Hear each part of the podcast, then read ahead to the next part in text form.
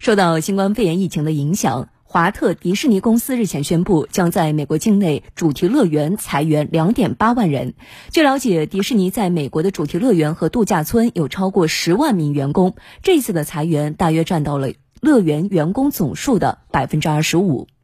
华特迪士尼公司二十九号发布的一项声明中表示，尽管让人伤心，但由于新冠肺炎疫情持续对业务造成重创，迪士尼别无选择，只能裁员。在两万八千名被裁员工中，大约百分之六十七是兼职员工，部分高管及全职员工也在裁员名单中。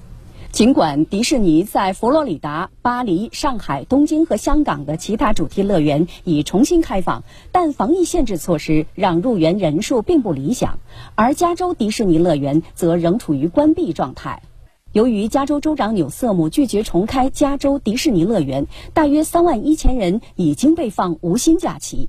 迪士尼已经开始与工会进行谈判。截至当地时间二十九号收盘，迪士尼股价下跌百分之零点四七，至一百二十五点四零美元。裁员消息公布后，迪士尼盘后股价一度下跌百分之一点四一。疫情的反复给华特迪士尼公司带来不小的影响，从主题公园、度假酒店、商品零售店到游轮和电影制作，各个领域均受到冲击。